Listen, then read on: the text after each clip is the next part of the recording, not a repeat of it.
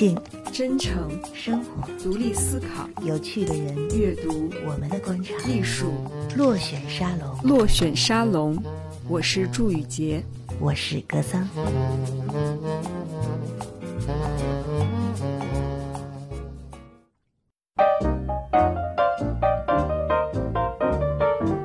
欢迎来到落选沙龙，我是格桑。我是祝雨杰小兔，今天我们请到的嘉宾是呃，在微博上人气非常高的博主林竹小姐，欢迎林竹。而且我们这是第一次请女性嘉宾，对，特别的亲切。呃，我们今天还是在 Linda 的家里，Linda 的客厅。我们现在这个环境真的是特别的优美。呃，开了一瓶香槟，我们每个人手拿一杯酒，然后再进行一个非常放松的谈话。嗯而且我们谈的这个话题也是很自由的，就是年纪越大，人越自由。啊、基于我们现在正在喝酒，所以聊着聊着，待会儿这个走向会走到哪里，我们也不知道啊，所以大家可以跟我们一起去冒这个险。对，呃，我们先请林竹来介绍一下，就是自己最近在做什么。嗯，大家好，我是林竹。然后那个主业呢，应该是漫画和插画，就主业是画画的。嗯但是因为就是个人兴趣和就是那个好奇心使然，做了很多别的事情，大概都是在美食和旅行这方面吧。嗯，最近的话做的最大的事情应该是搬了个家，然后那个布置了家居，然后最近就沉迷于在家里躺着和自己做饭。大概是这样。是不是家被自己布置的特别漂亮？这个漂亮，这个因人而异嘛。但是就是说，我是那种比较实用型的，嗯就所有的东西都在我的手边，然后一定要特别舒服，就什么电热马桶圈啊、电热毛嗯毛巾架呀，然后那个暖炉桌呀，什么各种各样这样的，就是非常实用型的一个家。听上去就好暖啊。是的对，，其实我自己前段时间我在想说，呃，年纪大了以后，越来不在意自己外表或者过去很在意的东西，然后特别在意就是家里的舒适度，是，然后你会希望说在家里面的那个状态很放松，嗯花了很多时间就是在家里面去布置，嗯然后过去所在意的那些什么你用的化妆品啊，或者你的一些衣着啊、包啊，逐渐的就淡化出了舞台。对。说到这个，我想起来，我现在有一点很明显的就是，我现在已经有了不穿高跟鞋自由。啊对这是我年纪大了以后的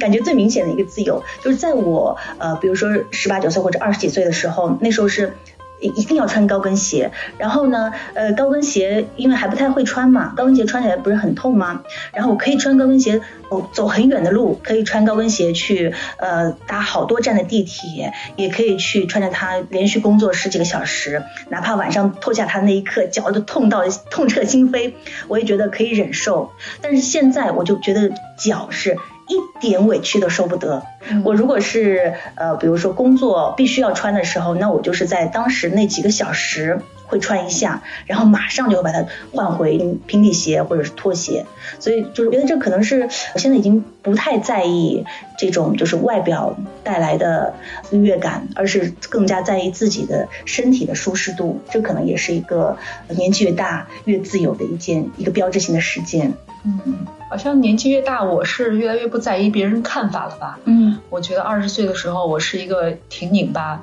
然后很容易去因为别人的一点的反馈，然后自己特别敏感，嗯很容易纠结，也然后回忆琢磨啊，别人那是什么意思？但是你年纪大了后，你会觉得别人的评论并没有那么重要，嗯因为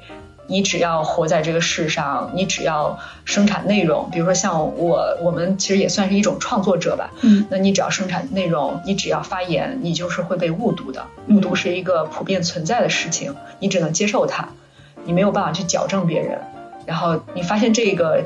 这个现象的一个很真实的一面，也很残酷了，当然，然后你就会把这个自自己的注意力也不再放在这个上面了。嗯，有点像那个斯科朵主义吧，就是他就会强调这个哲学的流派，他就很强调说，人应该把自己的注意力放在你所控制的上面，嗯然后以以所有外界不可控的这些因素都不应该浪费你的时间，因为那个是你不能把握的。对。嗯，那林州有什么觉得你自己感受最深的？年纪大了以后不再重要的事情？嗯，其实有很多事情，但就是从一点，就刚才小兔也说了，就是说年纪大了不太在意别人的看法，这个就是我自己也深有体会。因为大概就是我们都是比较早在网上冲浪那一批嘛，然后呢就都是受伤。就是说在那 个时候，就是说其实是这样的，就我也考虑过这个事情，就是说作为一个创作者，那你必须要就是说你的就是那个接收各种感觉的放大器，它是一个开放的，比人别人要大的，你要接收很多，比如说快乐，你才能创作出一点快乐，然后让别人 get 到你的。那其实，在你接受痛苦的时候，它并不能够关掉。那你接受的痛苦也是更多，然后所以在这个时候的话，就是说你一旦就是遇到什么负面的评价或什么，就算比如说你发，咱说个例子，发一张照片有九十九个人夸你，你可能没啥感觉，有一个人说你丑，就特别难受。对对，但是现在就是年纪大了之后，然后就会就是这些就是说真的就是说那个就更加淡然了，就是说你去更加去理解了别人，嗯。嗯，或者你更理解了自己，而且就对别人的认识和对自己的认识都有一个更确切的，就是说他只就是他的怎么想法，其实跟你完全没有关系。这个说起来大家都明白这个道理，嗯，但是你真正从一个想法到你真正去想通，并且就实际操作上，他去指导你变成知行合一，这个真的是岁月给我的一个就思想上的自由。没错，就是我们年轻的时候都会听很多道理嘛，但是你会发现说，为什么我们一定要到这个年纪才能真的能理解这些道理？就是拔苗助长是不可能的，嗯，就是你通过道理，然后来让自己尽快成熟，不行，就是我们一定要走过很多路，摔过很多坑，你才能真的明白这些事情。然后这个时候我会觉得，哎呀，小时候好像听什么长辈说的一些东西，好像那些道理还是有效的，比如说应该穿秋裤啊，之类的。会 发现啊，他们说的还是挺有道理的。嗯，就是但是你年轻的时候，你的各方面的状态都太好了，他对你的影响微乎其微，然后你很容易很自大或者很盲目。穿秋裤的自由，不可能穿秋裤的人应该干杯。我没有穿，我不穿，你还是坚持不穿。真的，我一定要向你安利秋裤。现在这种天气穿秋裤真的是会舒服很多。我以前是因为我们杂志社，就是我们主编就不允许穿秋裤，真的太高明了。对，但是现在我也是拥有了穿秋裤的自由。因为我在有的时候我是觉得很多道理是不奏效的，你必须要经过自己亲身的体会，你才那个智慧才真的长在自己身上。对，在此我们还要再澄清一下，其实我们三位都很年轻啊。其实都是三十多岁了，现在这个年龄，我觉得是我目前度过的人生里面最好的岁月，而且非常的笃定。我知道有些东西也许可以改进，但是有些东西可能已经，嗯，我已经没有什么力气再去弥补了。但是我可以接受它，我就是跟自己和解了，这就是我对自己的一个自由的认识认知。嗯，没错，就是我记得自己三十岁就快到三十岁的时候，哇，当时真的是超级的恐惧。对，我还给那个怡珍姐姐姐发消息说。我要三十岁了，我怎么办？我就觉得人生就到了另外一个阶段，或者是有点类似于世界末日吧。然后她就说，三十岁人生最好的时候才刚刚开始。嗯我当时还不能理解，我觉得那种安慰我。但真的过了那个坎儿，我现在就忘记年龄。我确实觉得好像人活得更自由自在、更潇洒了。呃，然后我会觉得，哎呀，真的是人生到了最好的时候。但是其实你去问四十岁的人，他会说，我现在才是最好的时候。对对，四十岁的人他仍然觉得自己是才是最好的时候。嗯，然后甚至五十岁的人他还会这么讲。所以我觉得永远不要说是最好，我觉得可能最好永远都是在后面。对，嗯呃，说到这个自由的话，我觉得还我现在还有一点就是，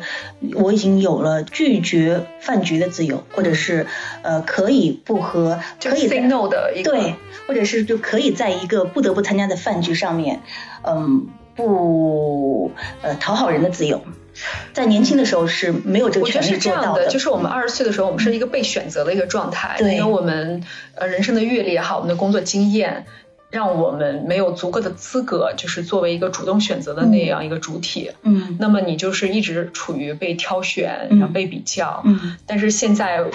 包括因为我自己也做了很多尝试嘛，我也知道自己能力的界限在哪里，我的欲望，还有我就是对未知事物的，就是那种冒险，可能也在缩少，就没有那么多的事情值得我真的为之付出选择和努力。对啊，我也很清晰的知道我要干嘛。我要做什么？然后有一些看似是机会的东西，我也被我屏蔽掉了。我知道那不是真正的机会，嗯，所以一下子我就变得有更多的自由的时间，自己的时间，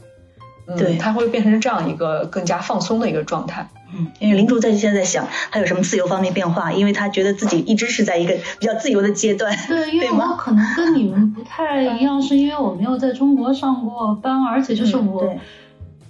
刚刚。回想一下，我好像很少有过年龄的焦虑，就像你说的，三十岁之前就是会恐慌，好像我没有过这样的，就说特别明显的一个阶段，就是恐慌嘛，那你随时都会有各种各样的，但是就说关于年龄的焦虑，可能是因为。我之前在日本的话，日本很像一个怎么说呢？就说它是一个比中国快了几步，嗯但是也就是有点不一样，但有很多可，就是说有很多相似之之处的地方。嗯。那因为在日本认识了很多老姐姐，嗯。嗯。那就是她们是一个样本，因为在中国，像我们三十多岁的女性，我们在网上的是没有可参考的样本的，因为社会发展变化太快了。嗯。但日本那边他们是有一个样本，你可以看到老姐姐们又有钱又有闲，长得很好看，嗯。交小男朋友有什么着急的？嗯就所以现在觉得就是说那个，就我觉得中国的女性的焦虑也是，就是说像我们的奶奶那一辈到我们父母那一辈到我们这一辈，我们生活的环境根本是三个国家。对，没错但。如果在我们的年龄到那个，就是说八零后、九零后，然后零零后，其实社会的变化没有那么大，所以其实就是说，所谓以前的什么三岁一个代沟或什么，现在就是说我们跟就是年轻的小孩子或什么，我们的差别没有那么大，再往后也是一样的，因为社会再也没有一个那么的巨变巨变了，对所以断崖式的就是说。那我们其实应该是，就是说老姐姐们现在应该是做出榜样给，就是接下来的小妹们看，你看也有这样的很好的生活哈，你看我们各种各样的自由都现在在手上了，羡慕吗？努力吧。哦，听得我觉得好感动啊！而且我觉得，你看三十，现在嗯三十岁女性跟我们小时候看三十女性不一样不一样。了。对在我们小的时候，三十女性好像就真的是对这一生就已经走到尽头了。对，就感觉就是那时候你，因为就包括别说，就是在十年前，我都还觉得就是我一定一定现在是个结婚生子，然后怎么怎么样，然后那个，但现在就是我我可比之前我考虑的状态我要爽多了。嗯没，错，我觉得嗯有一点我们都是非常认同，就是我们远远比我们之前想象中的人是的，活得更开心、更自由。嗯真的。嗯，我觉得刚才你说的那一点特别好，就是我们我们的存在不光是为了让自己能够过得开心，真的还要让我们的后面的妹妹们就知道，女性到了三十岁，到了四十岁，到每个年龄阶段，哪怕你到五十岁的时候都还没有结婚，呃，没有生孩子，呃，或者是没有赚到很多的钱，但是你你都还可以拥有一个自己的人生。现在的年龄的，就是关于呃中老青的这个 定义也在发生变化。我前面就看那个美国那边的科学家，他说现在的这个中年的定义应该拖后到四十五岁，嗯随着人类的年龄的增长。但我们过去三十岁就已经被认成是中年人嘛。是但其实你看我们现在的状态各方面，其实是跟青年人是一样的，所以青年的这个时间也在拉长。对，但反而我是挺无所谓，就是那种现在就是说，以前我的助手就是说，你是不是喜欢 cos 老阿姨？就是说那种，就是说像像以前，因为我是那种属于长得比较老的那种类型，你就会觉得就是说别人就是说老说我老，我就会特别心里不爽。但现在就是我现在就我上来就老阿姨，有什么不满吗？比如说如果有别人，就是当你自己去认可这个设定的时候，就是说那我我就觉得我的年龄是一个超好的东西，嗯，我完全接受这个东西，不管你说我叫我阿姨，甚至叫我奶奶，我都 OK。对，都可以。我觉得自我是可以用这么一个调侃或者很接受，但是我觉得外界如果去评论一个女性，就是一个年轻的女性，然后用老阿姨这样的一些字眼，其实我还是觉得是一个很粗鲁哦，的。那个不可以，因为就是说，我不在意这个词和你说这个词有没有带恶意是两个事对情。我不在意 OK，但你有恶意这个事情不 OK。对，我一般小孩子真是没家教。我觉得这你说的这太太棒了，因为我有时候在微博上也遇到过那样的留言，就是你这个老阿姨对，啊，我觉得这个就是说中国人。不能说中国人吧，就是某些网友，嗯，他喜欢以年龄来攻击别人，嗯我觉得这个是一个非常入的，就是非常我觉得这个事情很有意思，就是我们都是应该在网上遇到过各种各样的对真的可能就恶意的留言，对对对，但这个事情就是说，就是有一个挺狠的，但就是我现在不常用的，就是说，那你别老呀，有本事夭折啊。对对 OK，这也是挺了学会的但是但是啊，这个这个不太好，就是现在我也不用。因为我是觉得年龄这个东西，衰老是每个人都要去经历的，嗯但凡说一个你躲不掉的，对对不对？对，或者就像有一次，就我发张照片，然后就有人说，哎呀，就是那个你照片很美，但为什么这么看起来像接近四十岁呢？然后我留言我说，因为我接近四十岁了呀，你有问题吗？没错，只凡是女性博主发照片，面临的最多的评价就是他会评评价你老不老。但是老又有什么呢？对，胖不胖啊？对，这老和胖又有什么？又是什么呢？对，这就是我觉得从根本上就是说，老是一个非常棒的事情，而且我非常期待我的四十五十六十七十会是什么样子。但是就是说，我觉得就是说，有时候就我包括我们做这期节目也是，就是说，我很希望就是把这种。情绪给传达出去，因为就是我自己也经历过，就是那种我看过无数就这种年龄焦虑。因为其实如果她在留这个言的她女性，她其实自己是被这种思想绑架的，对，她以后的几十年都会被这种思想所束缚，然后为其痛苦。没错，就雷雷锋精神嘛，我人挺好的，我就你这么苦，要不就是我影响一下你，看像我这种老阿姨被你骂也没事儿，对吧？就这种感觉。对我，我觉得林说的很好，就是呃，别人怎么样评价你，或者是有有些恶意的攻击也好，就是你自己的心里要要非常的淡然。像我在三十岁关口的时候，我自己真的很敏感，那对于这个 年龄的恐惧，叫我姐姐，我都会觉得有点敏感。咦，你看起来好像比我还大，你为什么叫我姐姐？对，就那时候我就会，只是后来反思，我觉得是我不对，那叫我姐姐又怎么样呢？我觉得这个观念也来源于就是以前父权社会他对女性性魅力的一个定义，因为就是特别是在东亚吧，然后大就是白瘦幼，对他他认为的就是性魅力就是年轻，对瘦，嗯啊，然后白什么，就是用这些来定义女性，所以。嗯，相反的那些东西就会特别容易被别人来攻击。如果一个女性拿这些条件来攻击另外一个女性，那她就是肯定是被洗脑了，她就认为那些是她是认可父权的这样的一个定义。嗯，然后同时就是林珠刚刚说的那个特别好，就是她也要为此所累，就是她会深深的受这个这个这个要求的折磨。其实。比较可怜的，更是这个人。是的，他躲不掉，他不管他美若天仙或怎样，他是躲不掉衰老这个事情的。那如果他抱着这个观点，受苦的永远是他自己。你说，如果按照这个想法，就是三十岁之后，或者甚至再早一点，二十五六之后，你人生有多少年要觉得自己是一个没有价值的人？嗯，那这个思想对自己来说到底有没有必要？就其实都不用我说，大家也明白了，就这么简单一个道理。对，但挺遗憾的，现在好像很多小姑娘都有点被这种思想所绑架的趋势。他们觉得好像，嗯，你你已经年纪很大了，就是好像穿一些很鲜艳的衣服，或者穿一些比较那个出位的衣服，就是就是不得体的，或者是你年纪很大了，你去做一些冒险的事情，就是不对的，你就应该安心的待在家里面做一个老阿姨。很多人有这种想法，嗯，但我觉得这种的话就是说。首先就是说，从自己来说，就是说那个，就他们怎么想，其实我都无所谓。他们怎么说，我怎么，但就是对他们自己来说，就是说我是蛮可怜他们的。嗯，就还是就是说，有些时候就是包括现在年纪大了之后，就网上骂的，或者就是一些就是说在愤怒的人或者怎样，我是在觉得就怎么说呢？嗯，也不都是他们的错。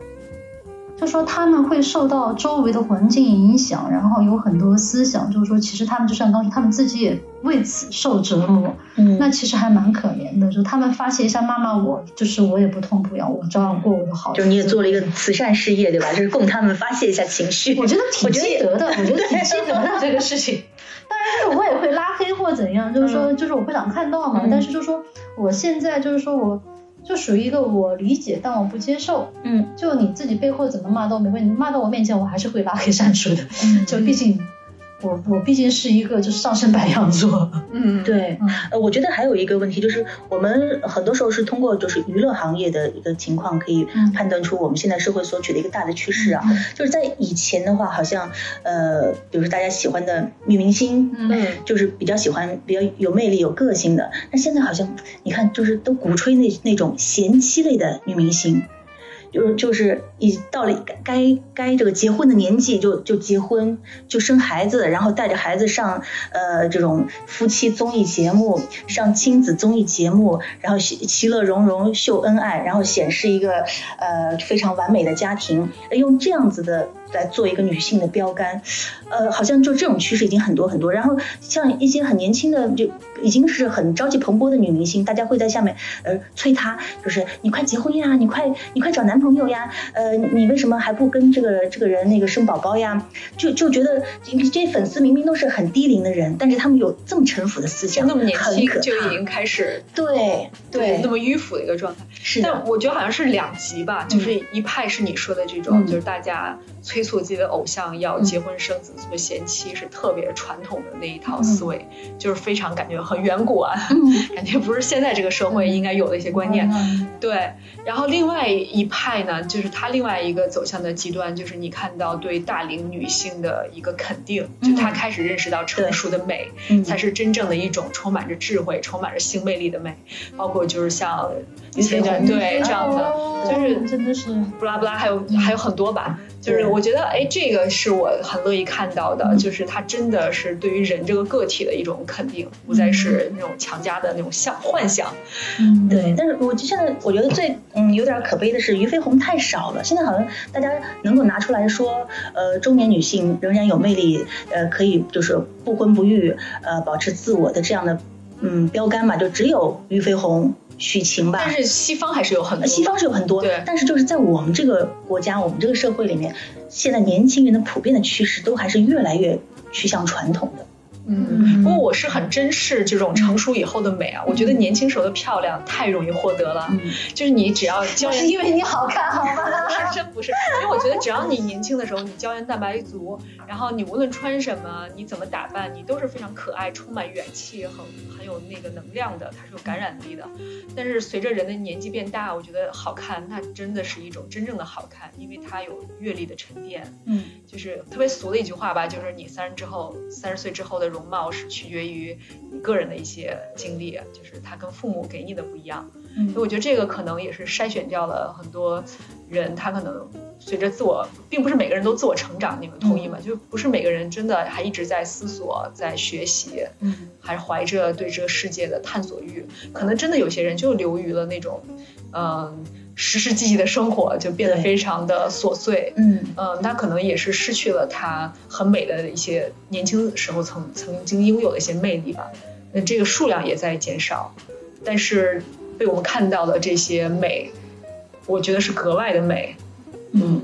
希望看到的这种美越来越多吧，因为至少现在的话，好像呃还还不是特别特别的多，不是我觉得特别主流。这种美，她肯定要接受自己衰老这件事情的。就如果说你不愿意接受衰老这个事情，你还在装嫩，或者是那种就是有一种很强烈的一个冲突感、一个反差，我觉得那个是不好看的。对，说到装嫩的话，我又要提起这种明星娱乐行业了，因为现在很多的明星是产后马上复出，然后呢要打这种呃，就是仍然是少女感，就是都要吹爆少女感，然后用这个来证明自己还可以。接这个呃少女的角色，因为在我们呃主流的就是中国的影视剧里面，女主角女一号仍然还是少女，就是不会是不会是一个妈妈或者是一个就是成熟女性，太少了，所以他们就是很拼命的要留这种少女感。我突然就想到，我前段时间看石康，因为我我以前小时候因为喜欢看石康的小说嘛，我就看到他去了美国以后，他看到自己的女朋友站在桌子上去拧一个灯泡或者修什么东西的时候，他特别性感，恨不得就拍自己大腿说他妈的太性感了，就是这女人才应该这样。但是你说那个少女感，就是还是我觉得是个东亚的审美吧，是就是认为要柔弱，要、呃弱不禁风，对就是那种要未经世事，嗯小蛮腰才是真正的，就是所以说这还是一个审美的差异。对，嗯，还是东亚男的不行。太对了。不不不，我觉得这个这个会有会有歧义。我觉得还是一部分一部分括号一部分。一部分嗯。反括号东亚男性，对。但是我觉得，如果是能欣赏女性成熟美的这种男还人，蛮难的，自信，首先他是一个很自信的男人。对，嗯，就因为就是从小到大就是说那种就是说我接受的就是有太多就是你太强了，嗯。你嗯，太聪明了，我不能驾驭你，对，什么叫就是光是这个驾驭就听的就是 excuse me 的那种，就是一脸黑人问号脸的那种，就感感觉就是说。那其实就是说，年龄的自由又回到年龄的自由啊。就长大之后，你会发现你不去在意男性的这种，就是说你所谓太强或者是太怎么怎么样的，就是太聪明的这种目光之后，你会找到真正欣赏你的那些人。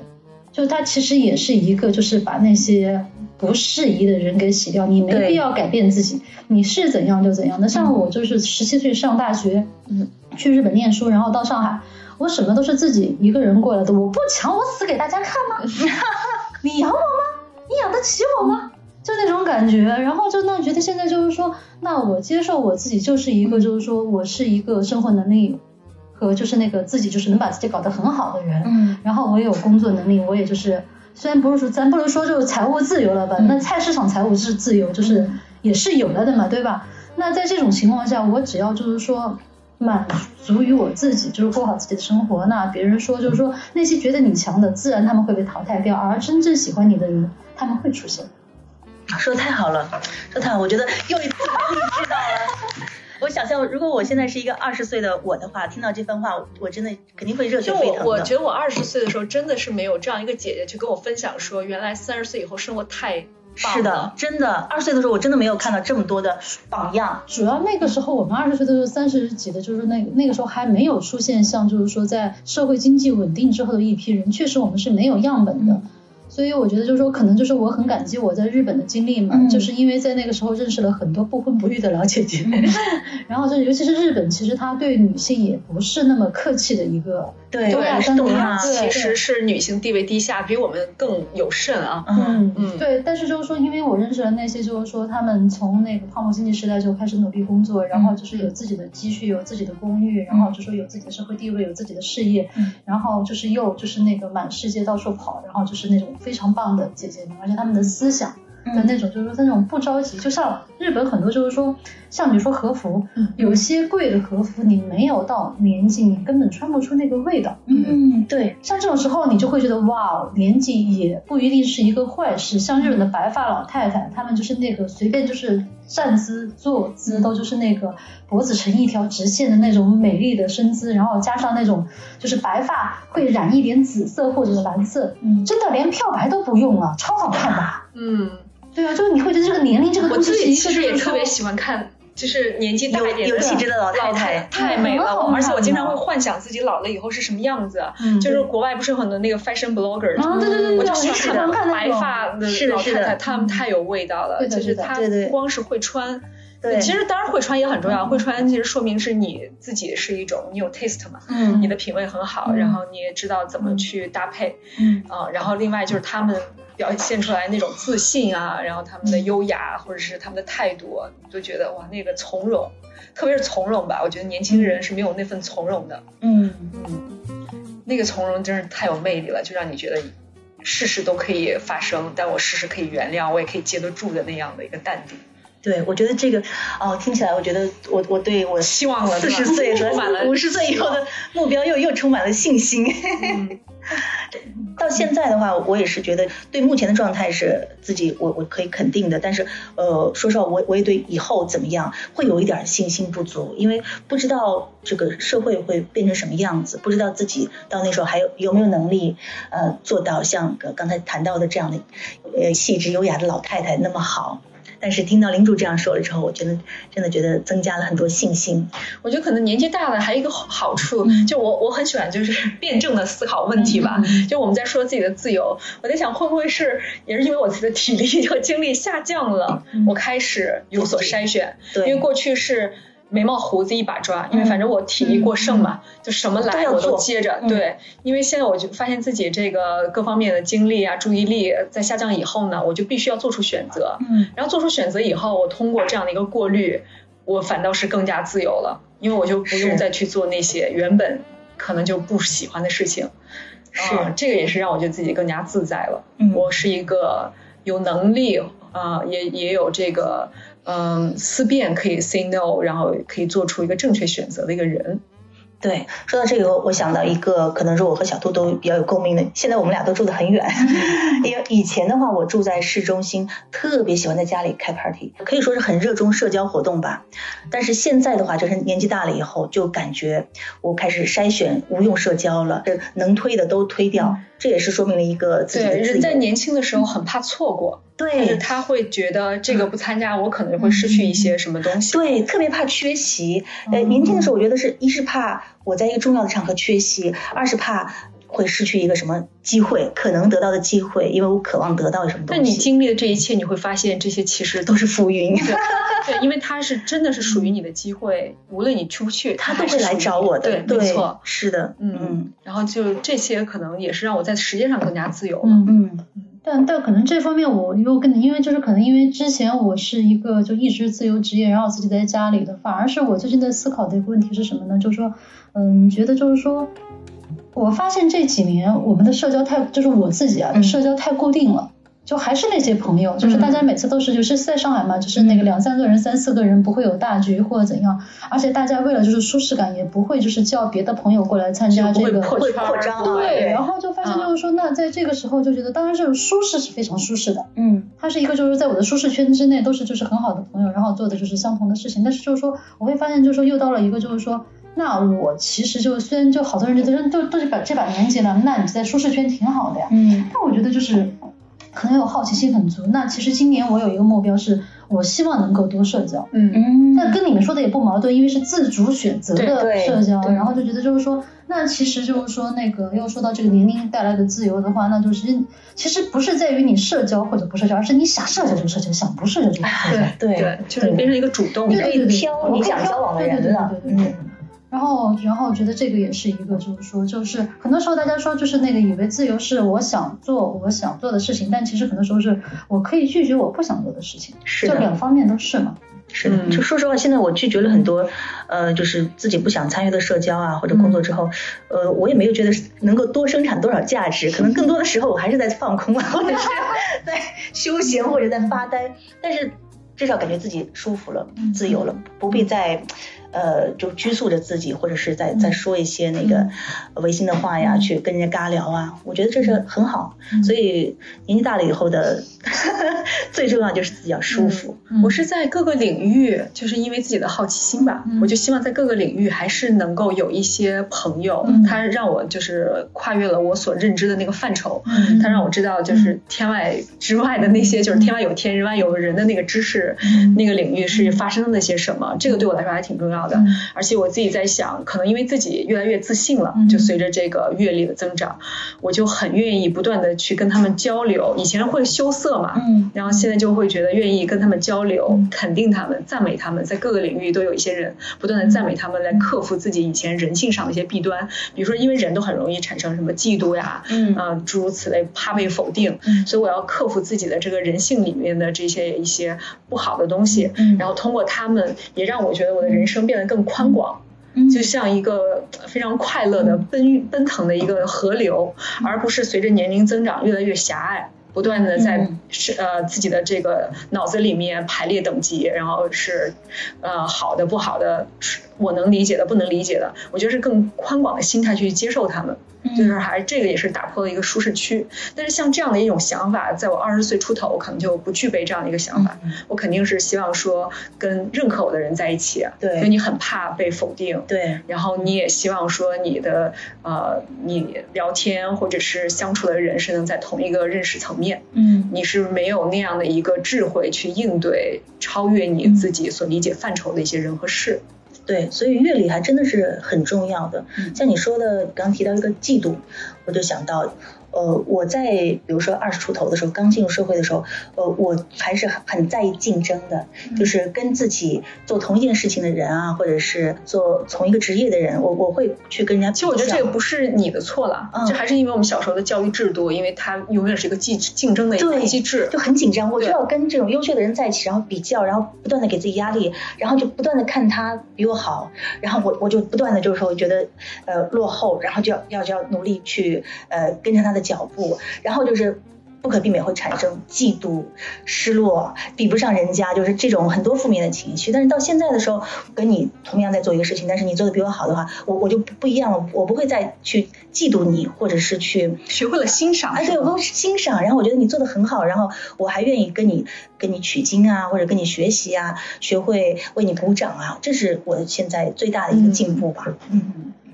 这方面我们画画的人就简单多了。就是说，你看到，因为画画这一行，就是说努力是一回事，天赋是另外一回事。嗯，我们看到那些比我做的好的人，我直接都不会嫉妒了。嗯，我也不要努力了，我死一死投胎比较快。高山仰止，就没办法，因为就是说有些时候就你嗯很清楚，就是说你会知道，就是说很多人的那种才能不是你努力能够达得到的。嗯，对天赋，然后那个时候就真的是很绝望，因为我也经历过那种，就是我画不出来画，嗯。倒也不光是就是这么单纯的原因，但就是说在那个时候，就是在我画不出来的时候，我看到就是说别人比我画的好的，真的就是那种那种痛苦，就是你知道，就是说这不是你画不画的问题，这不是你努力的问题，就是说你跟他就就是有，你跟他就是两个领域的人了，就是两个 level 的人，就是这个没有办法的。然后那个在这种时候呢，但最后怎么就是回过来呢？就还是就是说道理是一个道理但真的一定要实际操作，就是跟自己的昨天比，你比昨天好了一点点，你就是画了两笔也好，你写了一段微博也好，你怎么也好，就是你比昨天好一点，就是用这种小的，就是一点点的成就感，对，甚至是你说你今天这个时间，就是你与其刷微博，你去打扫房间，嗯。你背两个单词，嗯。就是说你不要小看这种，好像就是好像你也没有什么做大事，但是就是说它是一个正向的情绪的累积，就慢慢可以从那个负面的情绪累积里边爬出来，然后最后就是在接受全部的自己，我就是这样，虽然就是比不过人家，但总的还行，对吧？就是那种，然后就是你对别人和自己都有正确认识之后，然后再放平心态。就比之前的那种，就是说，就就不太会陷入那个就是嫉妒的痛苦漩涡，因为真的很痛苦。是的我，太明白了，我真的是就是当时真的是就是说，我默默把我副官的好几个就是那种画手大大，默默把他们屏蔽了。不是我不爱他，